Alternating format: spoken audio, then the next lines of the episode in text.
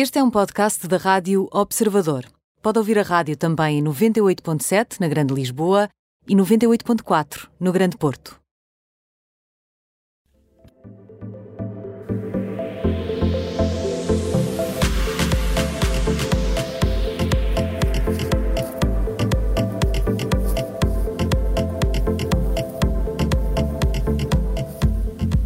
Ana Marques, muito boa tarde, bem disposta? Olá, boa tarde. Sempre bem disposta. Ótimo, então vamos começar pelo frio. Meghan Markle está no frio do nosso termómetro. Porquê?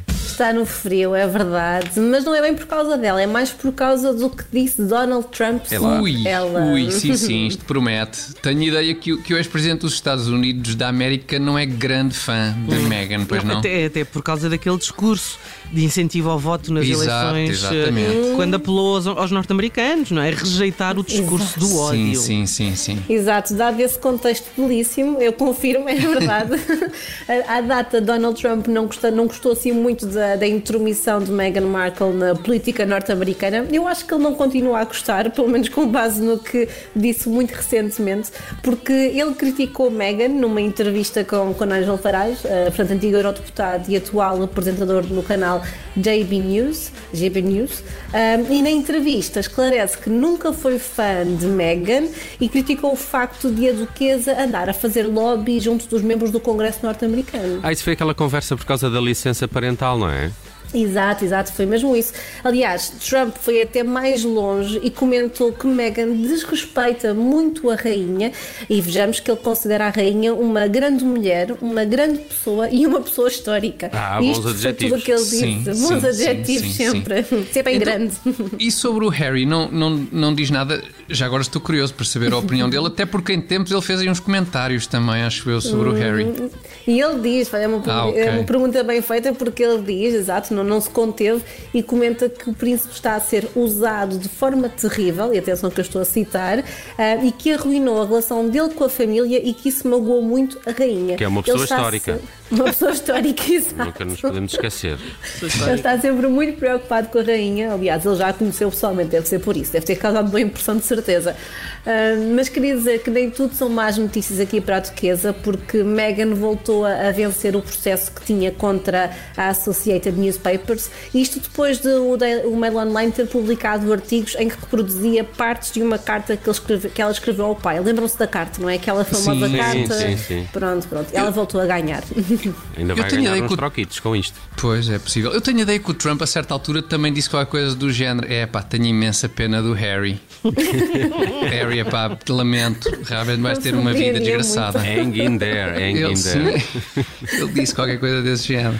Muito bem, vamos ao morno. No nosso termómetro, no morno, está hoje o Alec Baldwin. Então há novidades daquela história trágica ou não? Exato, há novidades porque o ator deu assim a primeira grande entrevista depois desse, como disseste bem, trágico acidente com, com uma arma de fogo, isto no set da, da rodagem do filme Rush. É? E custou a vida à diretora de fotografia Alina Hutchkins, provocando também eh, ferimentos ao realizador Joel Souza. Uhum, Isso foi em outubro e agora, nesta, nesta entrevista, portanto, entrevistado por George Stephanopoulos eh, para a ABC News, Baldwin garante que não premiu o gatilho e no preview desta entrevista, que só vai na quinta- esta quinta-feira para o ar nos Estados Unidos, Baldwin insiste mesmo na sua defesa, diz que nunca apontaria uma arma a alguém e dispararia sobre essa pessoa. Então, mas mesmo que E- estivesse no guião, Pronto, Pois, acho que isto pois. fugiu um pouco ao guião, se é que, se é que estava de todo, mas, mas questionado sobre como é que uma bala real pode ter circulado naquele contexto.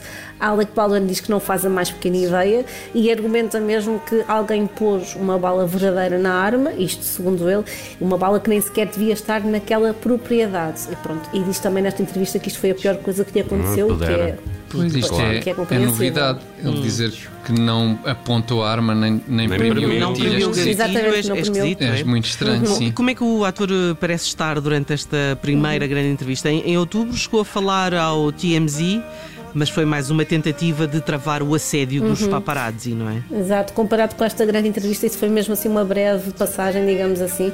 Mas respondendo aqui à tua pergunta, portanto, o entrevistador descreveu o ator de 63 anos como estando devastado, diz que ele foi muito franco durante a conversa que teve, mas também contou que em 20 anos de profissão e de muitas entrevistas, que esta foi a mais intensa que, que viveu, ou que vivenciou, nas palavras do Tiago.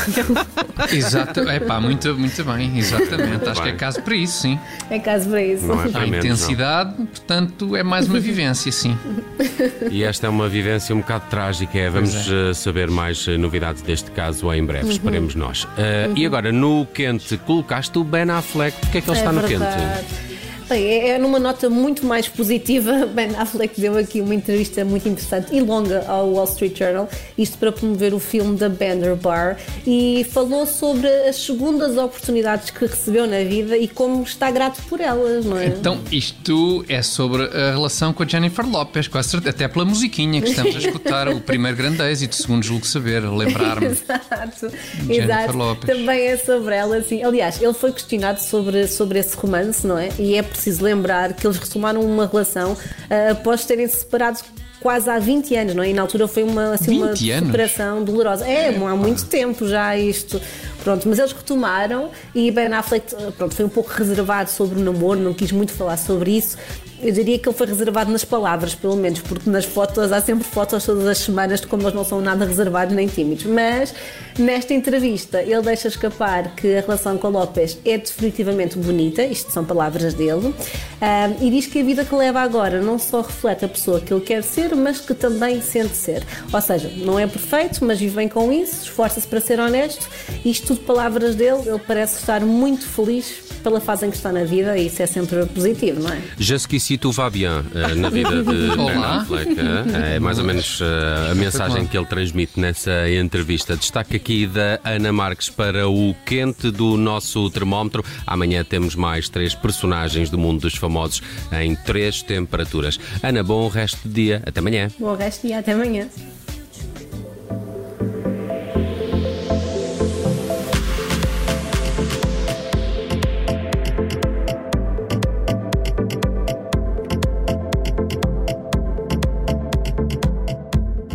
Rádio Observador.